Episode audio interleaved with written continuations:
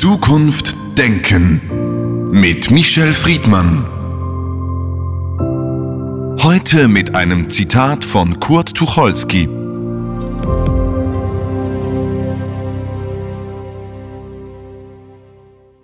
Die meisten Leute feiern Weihnachten, weil die meisten Leute Weihnachten feiern. Michel Friedmann, wie verhält es sich eigentlich heute zwischen Mehrheits- und Minderheitengesellschaft? Eigentlich könnte man ja erwarten, dass das längst überwunden ist, dass es eine diverse Gesellschaft gibt. Aber gerade während der Weihnachtszeit fühlt man sich wieder daran erinnert, wie stark diese Kultur hier, diese Gesellschaft hier christlich geprägt ist. Dieses Paradoxon, das Sie beschreiben, ist eine der großen Fragen des 21. Jahrhunderts in modernen Gesellschaften, in denen mehrere gleichzeitige Ereignisse das Christentum als äh, tragende Religion in Frage stellen. Zum Beispiel in der Bundesrepublik Deutschland ist gerade jetzt eine wissenschaftliche Umfrage herausgekommen, dass gerade noch 50 Prozent der Bevölkerung überhaupt noch Mitglieder der katholischen oder protestantischen Kirche sind. Das bedeutet, die andere Hälfte bekennt sich jedenfalls nicht mehr zu dieser Religion und dazu kommt eine weitere Segmentierung, dass es Millionen Menschen gibt muslimischen Glaubens, dann gibt es Menschen jüdischen Glaubens, dann gibt es Buddhisten und es gibt Menschen, die an gar nichts glauben.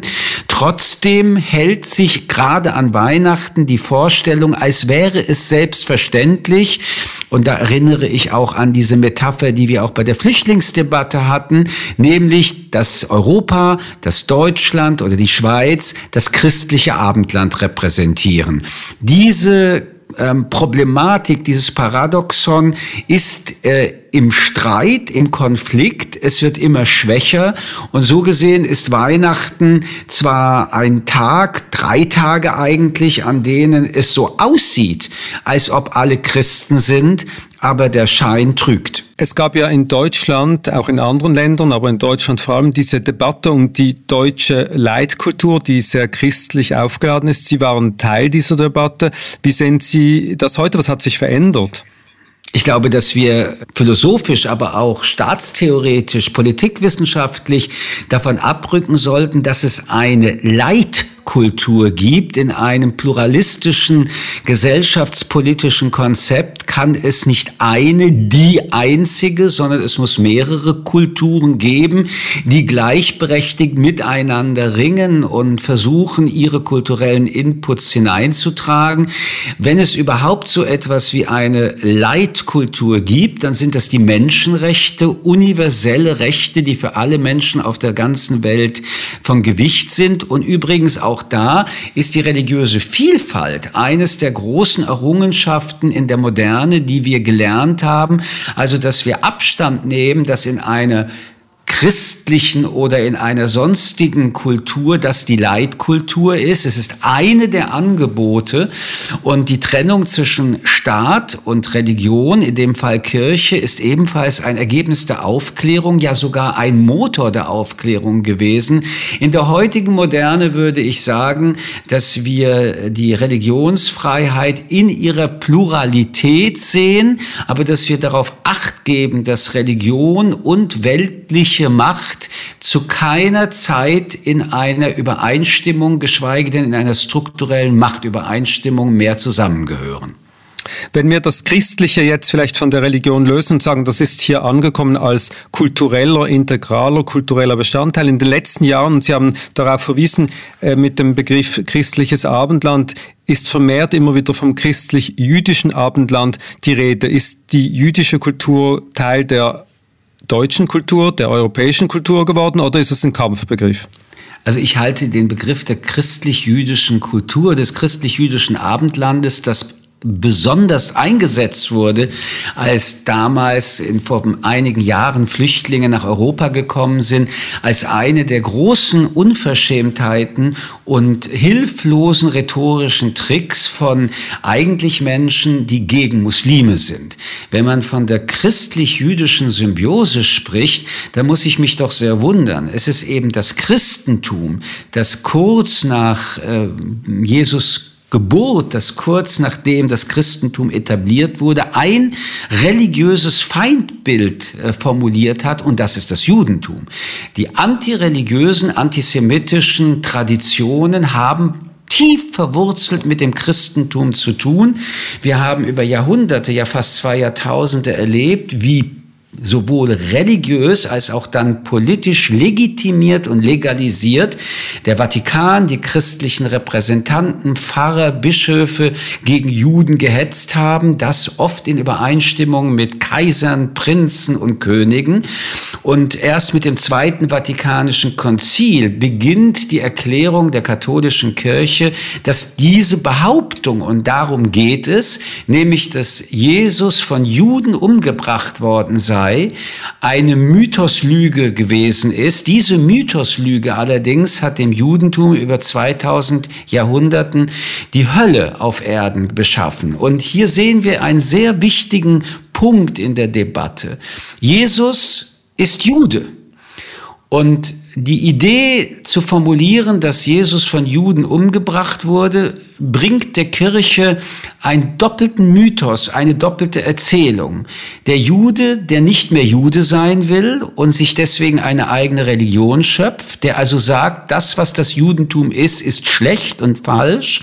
Und auf der anderen Seite Juden, die diesen Juden jetzt umbringen, also eine doppelte Bestätigung, der Jude ist böse, der Jude ist das Falsche. Und so gesehen ist mit Jesus eine Geschichte in die Welt gebracht worden, die den äh, Antisemitismus religiös mit der Missionsgeschichte weltweit fortgetragen hat. Der Mythos der Jude als Jesusmörder ist die Kernerzählung von fast 2000 Jahren, die mit dem Begriff Jesus Christus verknüpft wird. Und da schließt sich ja der Kreis wieder zu Weihnachten. Und die Geschichte ist vielleicht sogar noch viel komplexer, denn an Weihnachten wurde nicht nur Jesus Christus geboren, der vielleicht ja nur ein jüdischer Reformator sein wollte, sondern eben auch der Messias, also eine aufgeladene mythologische Situation, die eigentlich unauflösbar ist bis in die Gegenwart. Der deutsche Sozialist, Politiker und Schriftsteller Friedrich Engels hat mal gesagt, der Antisemitismus ist das Merkzeichen einer zurückgebliebenen Kultur. Ist diese christlich geprägte Kultur dann einfach zurückgeblieben? Das würde ich so nicht sagen. Und äh, ich glaube, dass gerade man äh, auch in der christlichen Kultur oder in der christlichen Religion, wie auch in der jüdischen Religion, auch in der islamischen Religion weiß und merkt, es gibt viele Reformatoren, es gibt Menschen, die eine progressive Interpretation der Möglichkeiten ausschöpft, andere konservativ bis orthodox. Aber das Erstaunliche, was Sie gerade gesagt haben, ist, ich will es mit anderen Worten nochmal sagen, es ist Gottes Gottes Sohn. Gottes Sohn, fleischlich, lebendig, ein Mensch.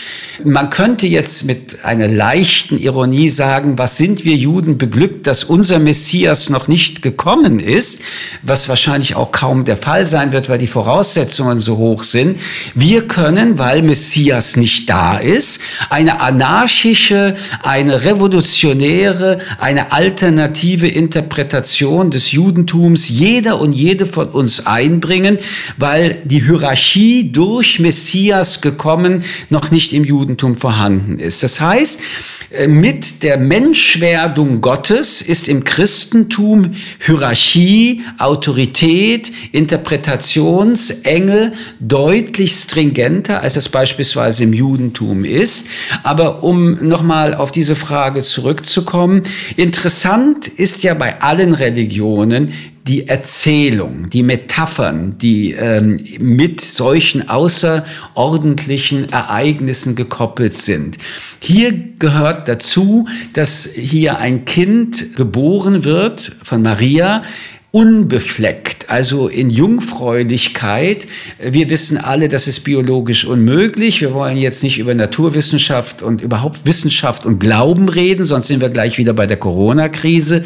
Aber der Glaube macht es möglich, dass Menschen auch heute noch, obwohl wir wissen, es bedarf mehr als nur eine jungfräuliche äh, Frau, die Mutter wird, daran glauben und die Geschichte weitererzählen von diesem Wunder. Menschen brauchen brauchen teilweise und nur einige, nicht alle, auch die Geschichten von Wunder. Denn das Wunder ist auch Hoffnung. Und so gesehen ist Weihnachten für viele Menschen auch ein Fest der Hoffnung. Aber es ist auch ein Fest der Liebe und der Versöhnung. Nur wenn man in die Tiefe geht, muss man dann sich die Frage stellen, von welch einer Haltung her ist es möglich, diese Geschichte zu akzeptieren. Ich muss also glauben, weil das Wissen würde es mir unmöglich machen, diese Akzeptanz zu entwickeln. Man muss hinzufügen, die Idee, dass ganz besondere Menschen mythologisch geboren werden, ohne dass es eine Geschlechtsverkehrssituation gegeben haben muss oder eine, wo eine Besamung stattgefunden hat. Diese Form von Geschichtserzählungen hat es auch schon vor Jesus Christus Geburt gegeben. Die Mythologie möchte eigentlich, und das finde ich wiederum moralphilosophisch so interessant, möchte eigentlich, dass die außerordentlichen Personen nicht durch die Banalität der Sexualität gestört werden. Sie sprechen es an, die Mythologie ist sehr stark, wenn sie dann noch religiös aufgeladen ist, ist sie noch stärker und das prallt auf den von Ihnen zu Beginn beschriebenen säkularen Staat. Da kommt er dann irgendwo an seine Grenzen, beziehungsweise hat Gesellschaftsgruppen, die mit stark aufgeladenen mythologischen Geschichten aufgewachsen sind. Und letztlich kommt es da zum Punkt, dass der Antisemitismus als Beispiel fast nicht mehr aus der Welt zu schaffen ist. Also erstens, der Staat, das heißt wir, die Gesellschaft, hat selbstverständlich zu akzeptieren, dass Menschen abergläubig sind, gläubig sind, an Mythen, an Wunder glauben, das geht uns erst einmal gar nichts an. Aber eine kritische Bemerkung möchte ich dann doch auch äh, anbringen. Das ist in Deutschland, in der Schweiz, in Österreich überall ähnlich. Weihnachten, das ist auch arbeitsfrei, das ist Feiertag. Warum ist eigentlich Yom Kippur oder Rosh Hashanah oder Ramadan kein gesetzlicher Feiertag. In einer Gesellschaft, in der wir sagen, dass äh, eine säkulare Grundidee vorhanden ist, erleben wir also, dass es eine Privilegierung einer dieser Religionen gibt, die darin sich auch auszeichnet, dass das ein gesetzlicher Feiertag ist. Darüber müssen wir schon kritisch nachdenken. Ich habe überhaupt kein Problem mit diesem Feiertag, wenn alle monotheistischen Weltreligionen ihre höchsten Feiertage ebenfalls in Gleichberechtigung erleben. Wenn das nicht der Fall ist, dann muss man im 21. Jahrhundert fragen, warum eigentlich die christliche Religion? Umso mehr, als wir ja festgestellt haben, dass wir in einer modernen Welt die Religionen an sich bei sich lassen wollen. Aber wenn sie schon in die weltliche Welt hineinkommen, dann kommen Verfassungsfragen wie Gleichbehandlung und ähnliche doch in den Raum. Und weil das eben nicht ist, ist auch in der Wahrnehmung vieler Menschen, und das ist eine subkutane Mitteilung und die ist nicht beabsichtigt, das will ich deutlich sagen und trotzdem findet sie statt, die andere Religion, wie zum Beispiel das Judentum, ist weniger wert, hat einen geringeren Wert in der Gesellschaft, ist nicht gleichberechtigt am Ort wie die christliche Religionsgemeinschaft. Ich bin sicher, dass in dieser Frage eine ähm, ehrliche und eine auch äh, wahrhaftige Diskussion nötig sein wird. Insgesamt bleibt es aber, dass jedes Mal, wenn wir über Weihnachten reden, sind wir auch bald bei Ostern und äh, bei Pfingsten, den drei großen äh, christlichen Feiertagen. Und ich will dies äh, unbedingt nur einmal gesagt haben. Sowohl die katholische als auch die evangelische Kirche geben sich große Mühe, diese antisemitische Erzählung des Jesusmord durch Juden ähm, abzulehnen, deutlich zu machen, dass es eine Lüge war. Aber nicht überall und bei allen setzt sich das durch. Das heißt, wir erleben immer noch, dass so ein Mythos auch in Ländern wie Osteuropa, in Polen, in der Kirche doch sehr viel verhärteter noch im Gedächtnis der Menschen ist. Und es wäre eine der Möglichkeiten, gerade auch zu Weihnachten oder auch zu zu Ostern. Und ich würde mir das wünschen, wenn der Papst jedes Jahr deutlich macht, was im Vatikanischen Konzil auch vereinbart wurde, dass das eine Lüge der Kirche war. Wir müssen hier eine über zwei Jahrtausende getragene Lügenerzählung aus dem Gedächtnis ähm, verändern und das ist die Bringschuld der christlichen Religionsgemeinschaften. Nun könnte man ja schon einen Schritt vorher beginnen. Sie sprechen vom Mord an Jesus, von der Kreuzigung. Aber ist nicht selbst, wenn man das jetzt ketzerisch fragt, schon das Christentum selbst eine Lüge? Das ist ja das Judentum der Frühchristen, das dann umgedeutet wird in eine neue Religion. Also das ist eine interessante religionsphilosophische These. Äh, es ändert aber nichts daran, dass sich in zwei Jahrtausenden eine eigene Religion gegründet hat und die heißt Christentum und die hat auch mit dem Judentum nichts mehr zu tun. Sie äh, hat den Heiligen Geist, sie hat eine Menschwerdung, sie hat eine eigene Erzählung. Es gibt mittlerweile auch das Neue Testament. Nein, ähm, es gibt das Christentum und das Judentum muss sich das auch gar nicht als Annex äh, in irgendeiner Form aninterpretieren. Im Gegenteil. Ich finde, man kann es auch so sehen, man kann es auch so glauben. Und wenn ein Jude Millionen Menschen auf der ganzen Welt eine Option angeboten hat, dass sie ihr Leben in einer religionsphilosophischen äh, Art und Weise leben, dann haben wir auf keinen Fall, finde ich, das Recht und es wäre anmaßend äh, und überheblich, solche Theorien fortzusetzen. Nur, und das ist die große Frage, das Christentum missioniert bis heute. Das Judentum hat nie missioniert. Und mit der Mission ist auch, und ein, auch das ist ein Teil von Debatten, die wir heute immer noch mit christlichen Repräsentanten führen, die Abgrenzung zum Judentum dort nicht zu missionieren, nicht bei allen angekommen. Ähm, der Respekt der Religionen zueinander verhindert eigentlich, so denke ich, dass man missioniert. Wenn jemand einen Glauben bereits hat, sollte nicht ein anderer Glauben vorbeikommen und ihm erzählen, aber mein Glauben ist attraktiver. Wenn niemand einen Glauben hat, finde ich auch, sollte man als Religionsgemeinschaft nicht missionieren. Aber das ist nochmal das etwas anderes als das, was wir unter dem Stichwort Judenmission kennen und kannten, weil auch das hat die Tradition von 2000 Jahren der Verachtung des Judentums in sich. Wenn wir uns gegenseitig respektieren, dann missionieren wir nicht. Sie haben das Zweite Vatikanum erwähnt mit der Erklärung Nostra Aetate. Das ist ja verbindlich für die katholische Kirche, aber nicht für die Christen in der ganzen Welt. Heißt das, somit wird dieser Konflikt noch lange weiter bestehen, wenn nicht die Christenheit insgesamt sich verbindlich verpflichtet, die Geschichte und gerade auch die äh, evangelische Interpretation der Kreuzigung anders zu interpretieren? Wir erleben, wie tief auch im politischen Verschwörungstheorien uns wieder begegnen, jetzt in der Corona-Krise.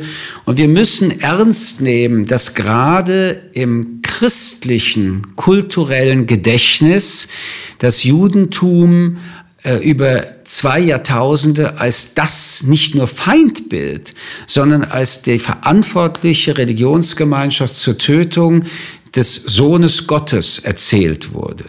Und selbst wenn Menschen heute nicht mehr christlich religiös sind, so haben sie in ihrer Erziehung, in ihrer Kindheit, in ihrer Jugend irgendwie irgendetwas gehört, an das sie sich ganz diffus erinnern, aber was ganz tief auch damit zu tun hat, was wir heute ähm, in unserem Gespräch verhandeln. Und diese unbewusste, vernebelte, subkutane Erinnerung ist eines der ganz großen Probleme, die, wenn sie dann aktiviert werden in einem konkreten politischen Kontext, ebenfalls eine der Spuren sein können, warum man sich fragt, wie lange können Verschwörungstheorien eigentlich ähm, auf dieser Welt Bestand haben. Die älteste und erfolgreichste Verschwörungstheorie Verschwörungstheorie gegen das Judentum war die Erzählung, Juden haben Jesus ermordet. Sie haben das Neue Testament erwähnt. Wir können Jesus Christus ja auch einfach als historisch existierenden Menschen, Philosophen verstehen. Was bedeutet er für Sie selbst, seine Schriften bzw. seine überlieferten Reden? Was bedeutet er für Sie, wenn, weil er hat ja diese ganze Geschichte so nicht erfunden, die daraus entstanden ist? Ich finde, Ihre Bemerkung ist gerade zu Weihnachten noch einmal etwas sehr Wichtiges. In der Tat Es ist ja Gottes Sohn und es ist ein Mensch. Ähm, und dieser Mensch ist eine hochethische, hochmoralische, im besten Sinne des Wortes hoffnungsfrohe Person, die eine Mitteilung an die Welt hat. Und diese Mitteilung an die Welt ist, respektiert euch, liebt euch, kämpft nicht gegeneinander, sondern versucht miteinander eine bessere Welt zu bauen. Ähm, ich glaube, dass das eine ganz wunderbare und schöne Aussage ist. Und vielleicht ist das auch die Wirkkraft, völlig unabhängig davon, ob man Christ ist oder nicht, wenn man sich mit Jesus Christus als Person auseinandersetzt und seine Bereitschaft dafür radikal zu leben, und leider auch dann zu sterben. Und in dieser Radikalität ist er ja auch Vorbild, wenn man es jetzt aus der Religion entkoppeln würde, für viele Menschen, die die Welt verbessert und verändert haben. Es bedarf einer liebenden Radikalität, um in dieser Welt, in der vieles genau das Gegenteil ist von Liebe, nämlich gewalttätige Radikalität, ein Zeichen zu setzen. So gesehen ist Jesus Christus eine der wichtigen historischen Personen der Menschheit. Und Sie deuten es an, das würde ja auch meinen, dass trotz der belasteten Geschichte gerade auch die jüdische Gemeinschaft vielleicht einen neuen Zugang für Jesus finden muss. Jesus, der ja auch in den jüdischen Schriften erwähnt ist. Ich kann nur noch einmal sagen, für mich ist Jesus Jude. So gesehen brauche ich keinen neuen Zugang. Michel Friedmann, vielen Dank für das Gespräch. Sehr gerne. Zukunft Denken mit Michel Friedmann. Ein Podcast des jüdischen Wochenmagazins Tachles.